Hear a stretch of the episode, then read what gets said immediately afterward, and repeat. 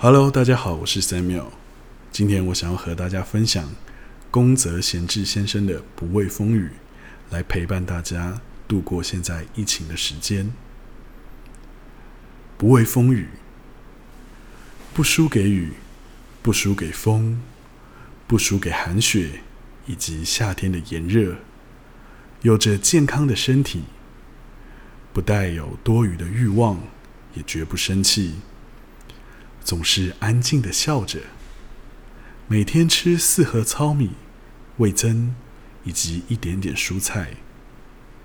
对于任何事情都不加入争论，多听多看，好好的去了解，然后谨记在心。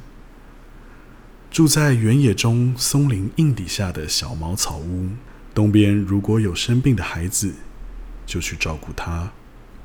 西边，如果有疲惫的母亲，就去帮她扛稻树；南边，如果有人临终，就去告诉他不要害怕；北边，如果有人在吵架或是控诉，就叫他们停止做无聊的事。